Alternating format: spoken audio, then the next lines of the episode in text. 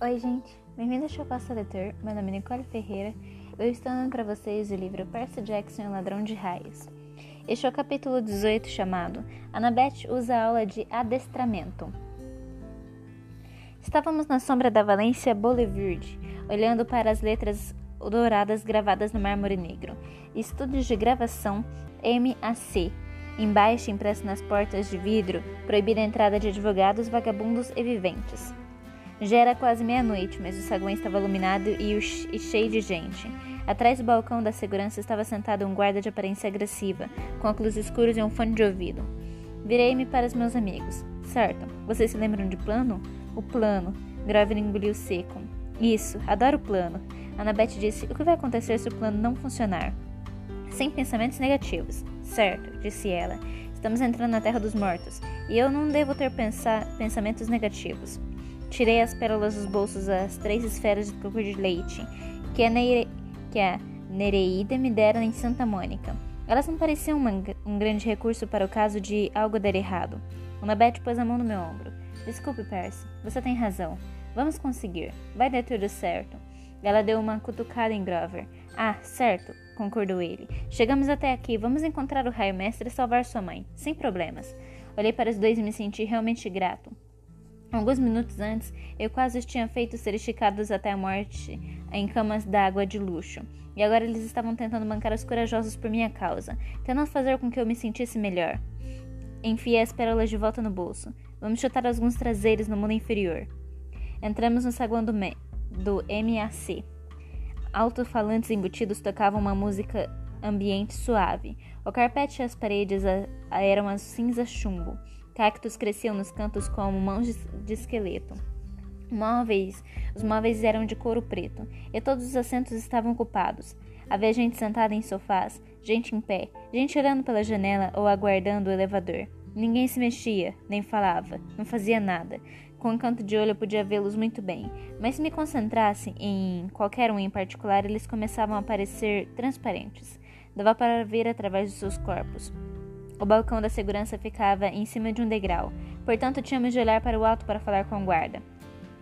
Ele era alto e elegante, com pele na cor de chocolate e cabelo tingido de loiro, cortado em estilo militar.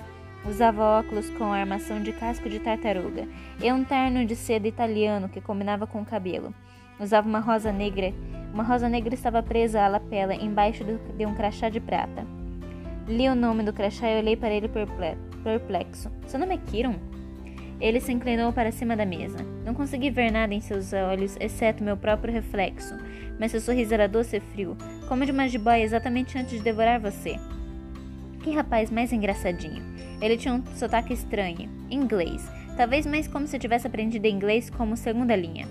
Não diga-me, parceiro. Diga-me, parceiro, eu pareço um centauro?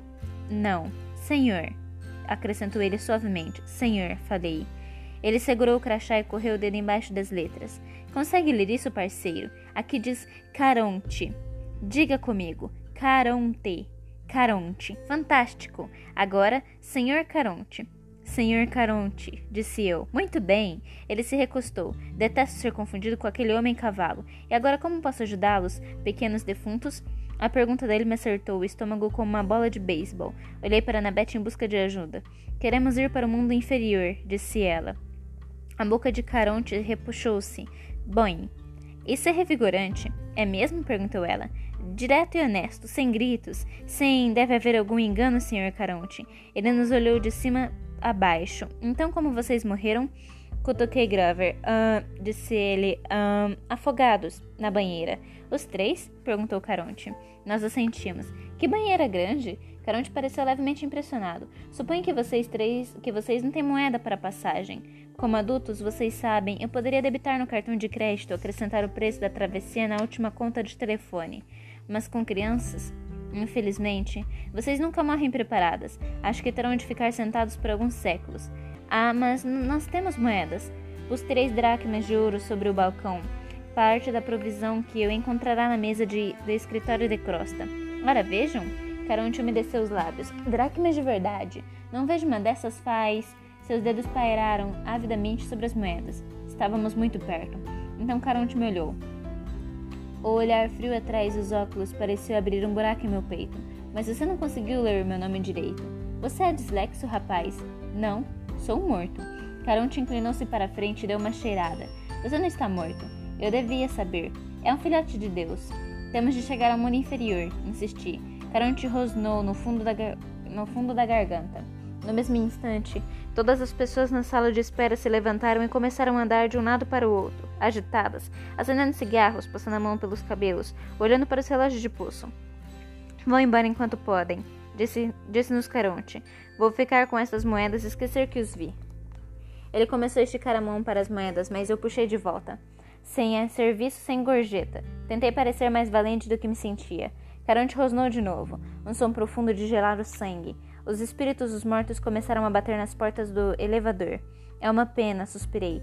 Tínhamos mais para oferecer. Ergui a sacola inteira com o tesouro de crosta. Tirei um punhado de dracmas e deixei as moedas escorregarem entre os dedos. O rosnado de Caronte se transformou em algo mais parecido com um ronronar de leão. Até que podem me. Acha que pode me comprar, filhote de Deus? Ah, só por curiosidade, quanto você tem aí? Muito, falei. Aposto que Hades não lhe paga o bastante por um trabalho tão duro. Ah, você não sabe nem da metade. Iria gostar de ser babá desses espíritos o dia inteiro? Sempre com por favor, não me deixe ficar morto, ou por favor, deixe-me atravessar de graça. Não tem um aumento a mais há três mil anos. Acha que termos como este custam barato?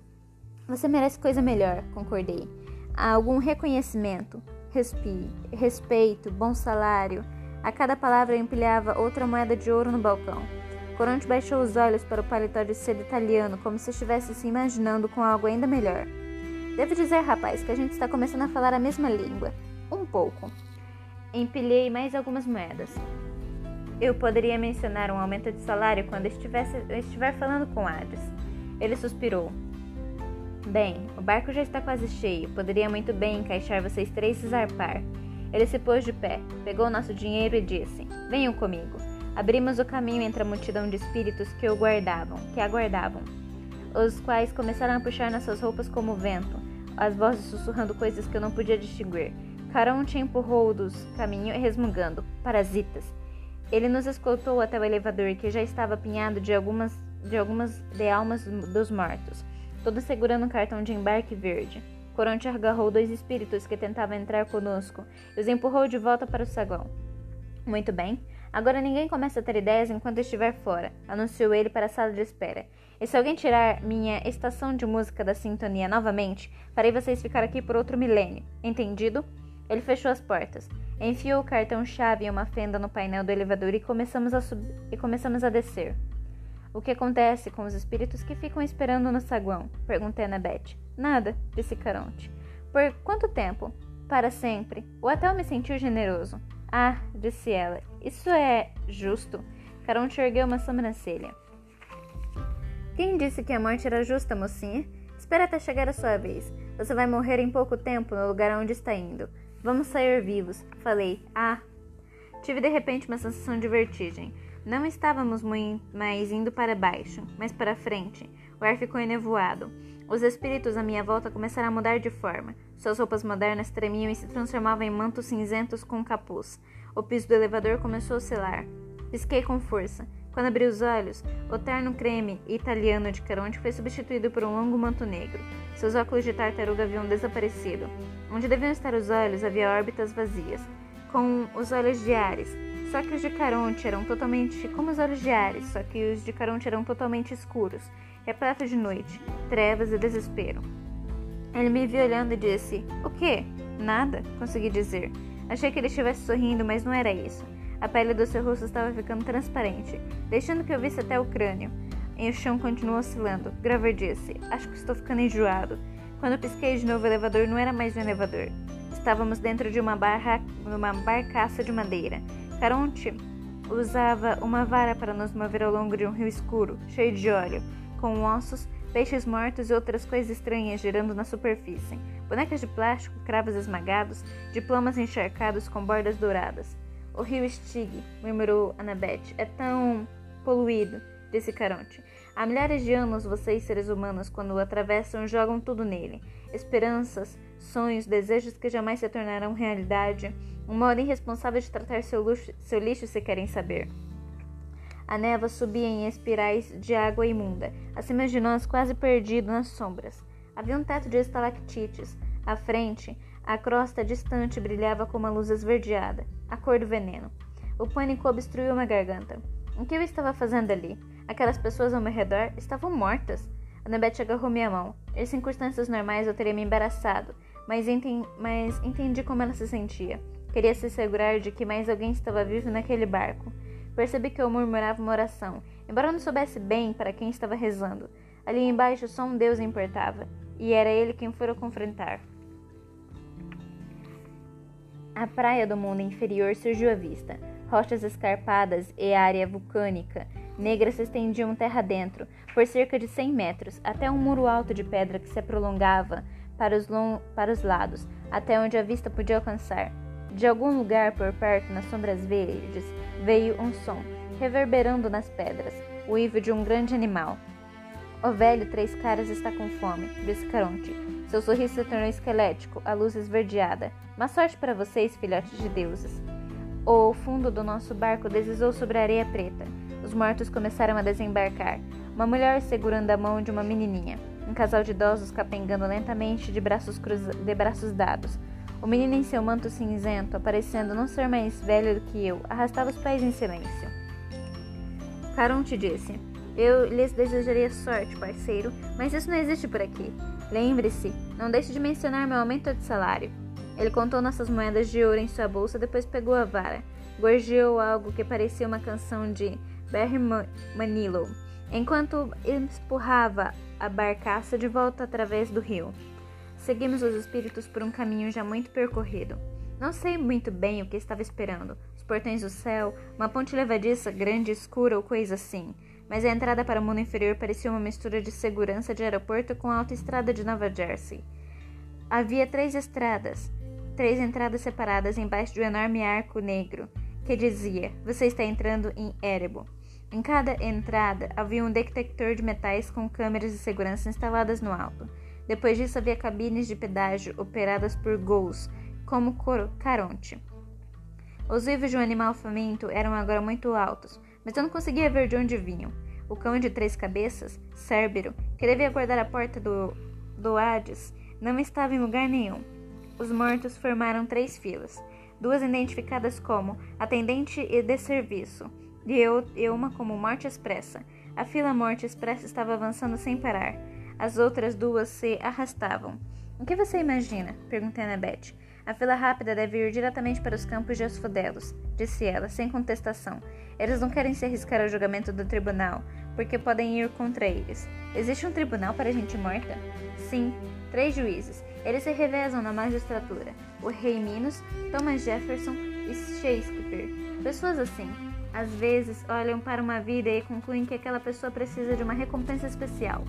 Os campos de Elíseos, às vezes decidem que decidem por castigo, mas a maioria das pessoas, bem, elas apenas viveram, nada de especial, nem bom nem mal. Então vão para os campos de Asfodelos. E fazem o quê? Graver disse: Imagine-se um campo de trigo nos Kansas, para sempre. Dureza, disse eu. Não tanto quanto aquilo, murmurou Grover. Olhe, uma dupla de gols de mantos negros havia puxado um espírito para o lado e estava revistando junto à mesa da segurança. O rosto do morto parecia vagamente familiar. Ele é um pregador que saiu no noticiário, está lembrado? Ah, sim, eu lembrava. Nós o tínhamos visto na TV uma duas vezes no dormitório da Academia Yancey. Era um tele-evangelista chato do norte do estado de Nova York que arrecadara milhões de dólares para orfanatos e depois foi pego gastando dinheiro em artigos para sua mansão, como assentos de privada folheados a ouro e um campo de minigolfe. Morrerá numa perseguição da polícia quando seu Lamborghini, Lamborghini abençoado despencou de um penhasco. O que estão fazendo com ele? Castigo especial de Hades, adivinhou Grover.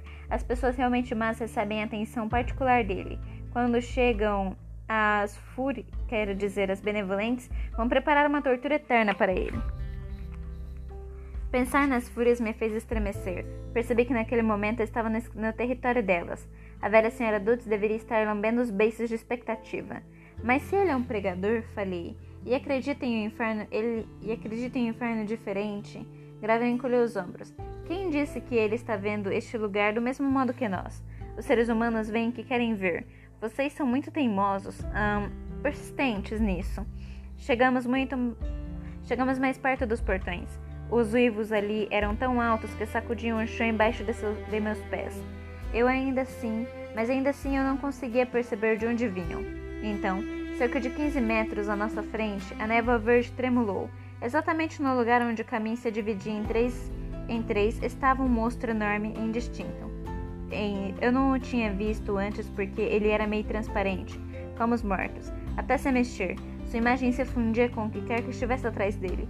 Somente os olhos e os dentes pareciam sólidos. Ele estava me encarando. Meu queixo caiu. Tudo que eu pude pensar em dizer foi: É um Rottweiler!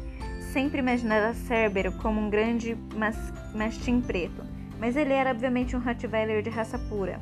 A não ser, é claro, por ter duas cabeças, o tamanho de um mamute, e ser quase invisível e ter três cabeças. Os mortos andavam na direção dele, sem nenhum medo.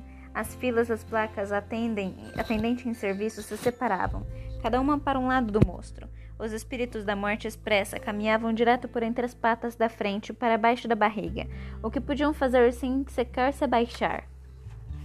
Estou começando a vê-lo melhor, murmurei. Por que será? Acho. Annabeth me desceu os lábios. Sinto muito, mas acho que é porque estamos mais perto de ser pessoas mortas. A cabeça do meio do cão se esticou em nossa direção. Ele farejou o ar e rosnou. Ele consegue farejar os vivos, fadei. Mas está tudo bem, disse Grover, Grover trêmulo ao meu lado. Porque temos um plano. Certo, disse Annabeth. Nunca tinha ouvido a voz dela soar tão baixa. Um plano. Avançamos na direção do monstro. A cabeça do meio rosnou para nós. Depois latiu tão alto que minhas pupilas chocalharam. Você consegue entender? Perguntei a Grover. Ah, sim, disse ele. Eu consigo entender. O que ele está dizendo? Não acredito que os, seres, que os seres humanos possuam um palavrão tão grande assim.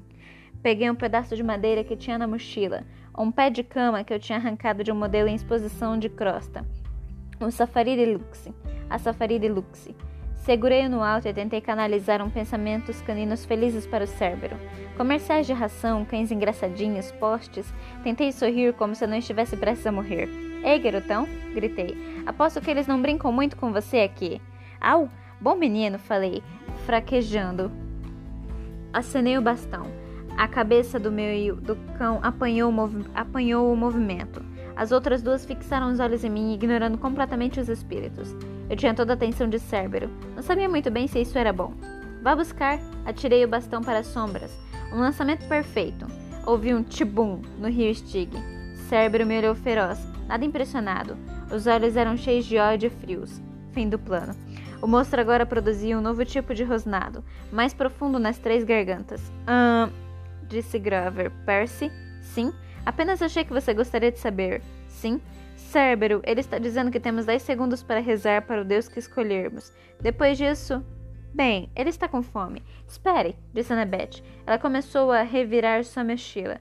Epa, pensei. Cinco segundos, disse Grover. Corremos agora? Annabeth surgiu com uma bola de borracha vermelha tamanho de uma grapefruit.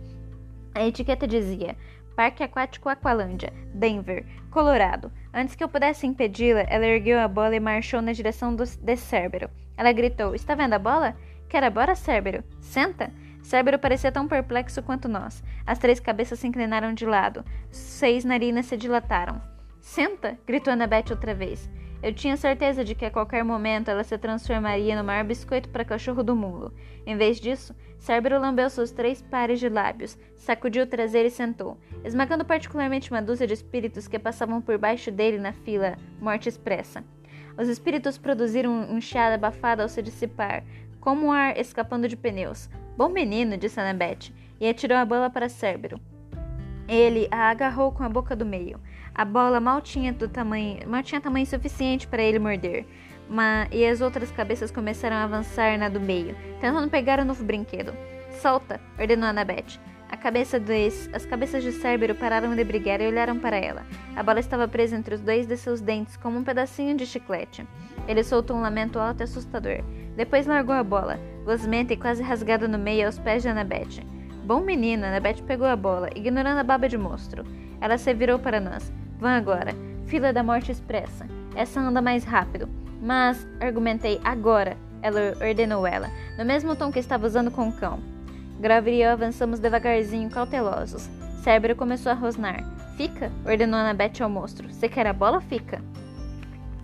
Cérebro graniou, mas ficou onde estava. E você? perguntei a Annabeth quando passamos por ela. Sei o que estou fazendo, Percy, murmurou ela. Pelo menos tenho quase certeza. Grave e eu seguimos por entre as pernas do monstro. Por favor, Annabeth, eu rezei. Não o mande sentar de novo. Conseguimos passar. Cérebro não era menos assustador visto de trás. Bom cachorro, disse Annabeth. Ela ergueu a bola vermelha esfrangalhada e provavelmente chegou à mesma conclusão que eu. Se recompensasse Cérebro, não restaria nada mais para. nada mais para. para mais um truque. Assim mesmo, ela jogou a bola. A boca esquerda do monstro a agarrou imediatamente, só para ser atacada pela cabeça do meio, enquanto a cabeça da direita gemia em protesto.